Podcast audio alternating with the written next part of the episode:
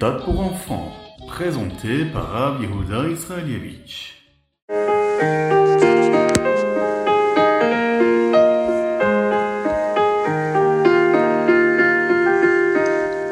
Le but de ce monde, le but de la vie de chacun d'entre nous dans ce monde-là ici-bas, c'est de faire venir le Mashiach, de vivre les temps messianiques, les temps où il y aura Triatametim, la résurrection des morts. Alors, la Hardout Hashem, l'unicité de Dieu, sera révélée dans le monde entier.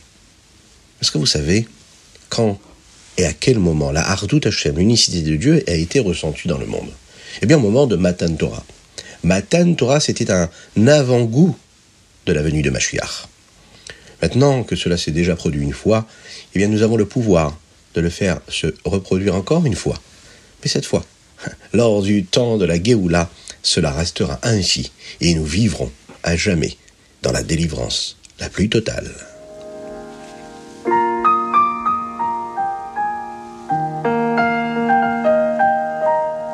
Bienvenue à tous, infiniment heureux de vous retrouver pour partager avec vous le Ritatu du jour. Aujourd'hui nous sommes vendredi, Yom Shishi de la Paracha Kitro, Erev Shabbat Kodesh, Chav Gimel Shvat, 23 Shvat 5784. Et nous allons démarrer par notre Chumash. Dans la Paracha Kitro, dans le Shishi, on voit comment le peuple juif se prépare au don de la Torah. Ils sont maintenant rassemblés tout autour du mont Sinaï pour recevoir la Torah. Dieu va se dévoiler et le peuple juif sera à ce moment-là le plus près de Dieu dans toute son histoire. Voir Dieu de ses propres yeux. Euh, Hachem dit à Moshe de s'assurer que personne d'entre eux ne tente de s'approcher du Har pour mieux voir, car il n'avait pas le droit de le toucher, le Har le mont Sinaï. Moshe, lui, ne pensait pas que les Juifs devraient être à nouveau avertis de ne pas le toucher, car ils avaient déjà été avertis auparavant. Donc, Dieu lui dit de le répéter. Pourquoi? Parce qu'il fallait qu'il y ait un avertissement réel hein, au moment du monde de la Torah. Une fois que toutes les préparations étaient prêtes, alors Hachem allait donner la Torah et maintenant chaque juif aurait le mérite et la responsabilité et le devoir de garder toutes les mitzvot qu'il allait recevoir au moment du don de la Torah. Akadosh Baruch va prononcer les Aseret Adiverot, les dix commandements, en une seule fois. Et ensuite, il va les répéter un à un. Le premier, Anochi, je suis Hachem qui vous est sorti de Mitzraïm d'Égypte. Lo ne pas avoir ou servir des idoles. Lo tissa, ne promet pas quelque chose de stupide ou hein, qui ne soit pas vrai hein, sur le nom d'Hachem. Zachor, souviens-toi, et garde le jour de Shabbat. Kabed et avicha, ve'etimecha. Honore tes parents, la mitzvah du kibud avahem. Lotirsar, ne tue pas, af, ne te marie pas avec quelqu'un qui est déjà marié à quelqu'un d'autre. Lotignov, ne vole pas, ne kidnappe pas. Lo ne mens pas sur quelqu'un lorsque tu es dans un tribunal. Pas de faux témoignages. Lo ne sois pas jaloux de ce que l'autre peut posséder. Même si le peuple juif à ce moment-là n'a entendu que dix mitzvot, les dix commandements, en réalité, toute la Torah a été suggérée dans ces dix paroles, dans ces Aseret Adiberot.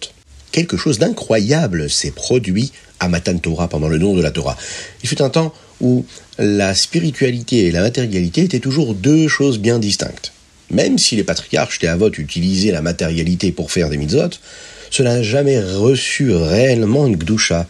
Ça ne se transformait pas en quelque chose de kadosh de saint. Ainsi, on sait que les bâtons que Yaakov nous utilisés pour faire la mitzvah des téphilines ne devenaient pas saints par la suite. Mais comme nous l'avons appris dans le Chumash aujourd'hui, au moment du don de la Torah, le ciel est descendu sur le monde. Et donc après Matan Torah, même un élément matériel gashmi peut devenir plein de gdusha, se sanctifier lorsque nous l'utilisons pour une mitzvah. C'est aussi la raison pour laquelle nous voyons que certaines mitzvot dans les dix commandements semblent être très évidentes. Euh, ça a l'air simple, hein. tout le monde comprend par lui-même qu'il n'est pas bon de voler ou de kidnapper. Euh, mais après Matan Torah, ces, mitzvot-là, que nous avons reçus au moment du don de la Torah, elles deviennent également pleines de gdusha, de sainteté. Donc, lorsque nous ne volons pas, ce n'est pas seulement parce que cela a du sens et que c'est normal de ne pas voler, mais parce que c'est une mitzvah de Dieu et que c'est Dieu qui nous l'a ordonné. Tout au long de l'histoire, nous voyons euh, que de nombreuses nations euh, vont aller à l'encontre de ces dix commandements. Même des mitzvot qui ont tellement de sens.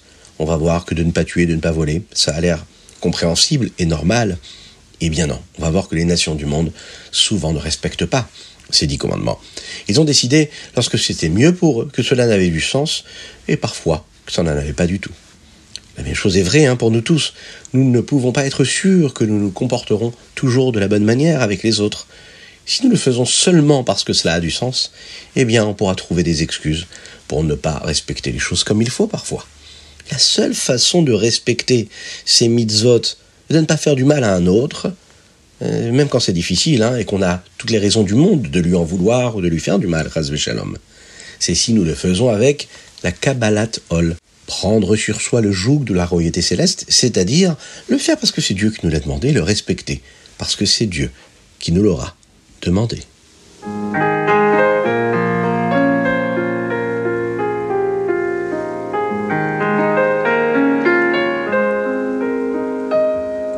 Aujourd'hui, nous allons mettre quatre pièces à la Tzedaka, au moins. Et on va essayer d'encourager une autre personne à en faire autant. Une pièce, parce que tout simplement, tous les jours, on met une pièce à la Tzedaka. Mais comme on est RF Shabbat, on doit mettre une deuxième pièce pour euh, Shabbat Kodesh. Mais aussi les deux pièces, celle qu'on met aujourd'hui pour nos frères en Eretz Israël, à qui on pense très fort, et celle que l'on mettra, et qu'on aurait dû mettre hein, demain, ce jour de Shabbat-là, qu'on va déjà mettre aujourd'hui, pour nos frères en Eretz Israël, ce qui fait quatre, au moins quatre. Que Dieu vous bénisse pour cela. Et nous abordons tout de suite les Télim du jour. Dans les Télim du jour, que nous allons lire du 108 au 112, un des versets que nous voyons aujourd'hui, il dit comme ça.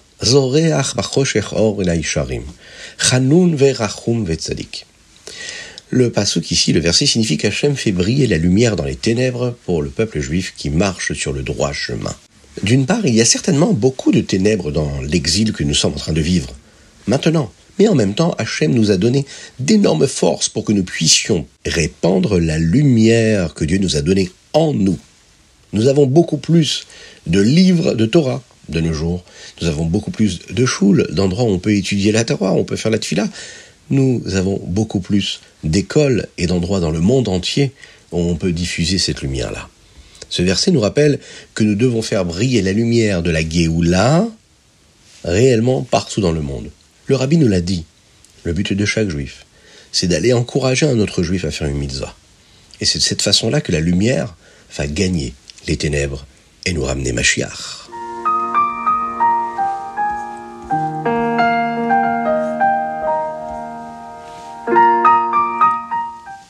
Et nous passons maintenant au Tanya du jour. Dans le Tanya du jour, nous étudions les Likuté Amarim, le Rav Gimel, le 23e chapitre.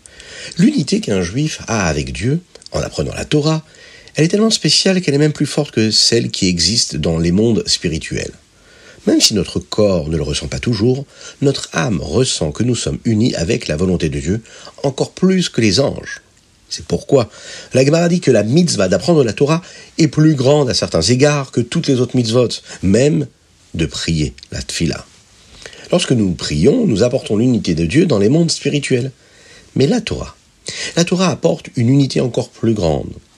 En y réfléchissant bien, on pourra voir et constater que l'unité spéciale qu'un juif engendre lorsqu'il étudie la Torah avec Dieu, hein, qui a été expliqué plus tôt dans le chapitre, cela peut amener un juif à avoir ce qu'on appelle une irat shamaim spéciale, une crainte de Dieu spéciale lorsqu'il étudie la Torah. De façon générale, seul un juif qui a une échama particulière et élevée a la possibilité de ressentir cela. Donc dans ce chapitre, nous avons vu comment un juif est connecté à Dieu en faisant une mitzvah et surtout en apprenant la Torah. Nous devons nous souvenir de la spécialité, de la particularité que chacun euh, de nous a avec Dieu dans cette connexion hein, pour réveiller notre force de Messiot Nefesh, le don de soi, l'abnégation, pour faire tout ce qu'il faut pour garder cette connexion avec Dieu et qu'elle soit toujours forte et puissante. On étudie la Torah encore et encore encore et toujours.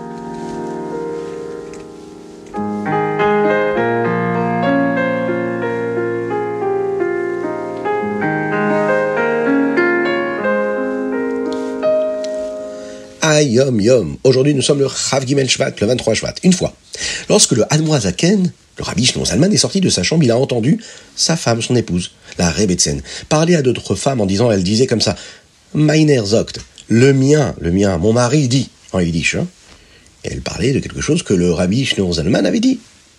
Lorsque le Admoazaken a entendu cela, il lui a dit comme ça Avec une seule mitzvah, celle de se marier, je t'appartiens, hein, à son épouse.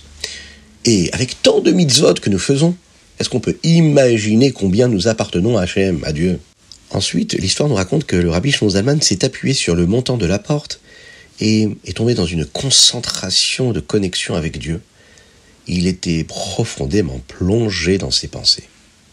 Après que le rabbi Shlomo soit sorti de ce sentiment-là de dvékout, d'attachement à Dieu, il a dit une courte Torah, c'est-à-dire un enseignement qui expliquait le verset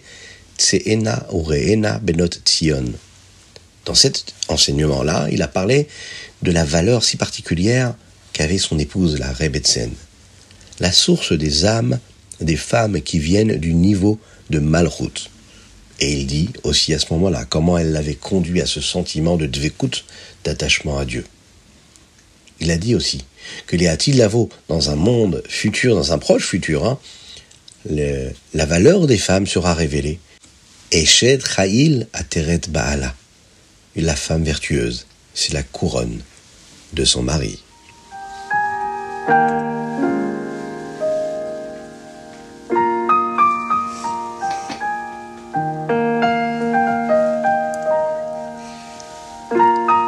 Et nous allons conclure notre étude quotidienne par le Rambam du jour.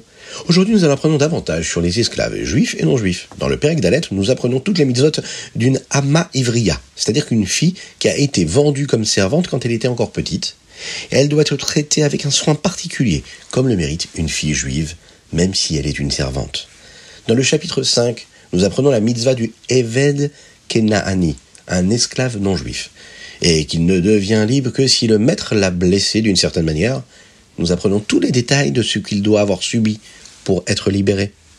Et enfin, dans le Péricvav, le sixième chapitre, nous commençons à apprendre les lois du document utilisé pour libérer l'esclave, et qu'il est similaire hein, à un guet, à l'acte de divorce entre un mari et une femme.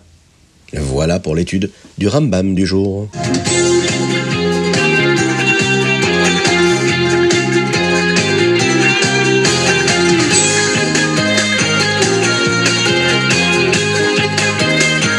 Et oui, vous l'avez reconnu, ce magnifique Nigun Vayi Bima Verosh. Et oui, Mishinichnas Hadar, Marbim Besimcha. Et cette année, nous avons deux mois de Hadar. Et oui, deux mois de Hadar pendant laquelle nous allons célébrer la joie, la Simcha.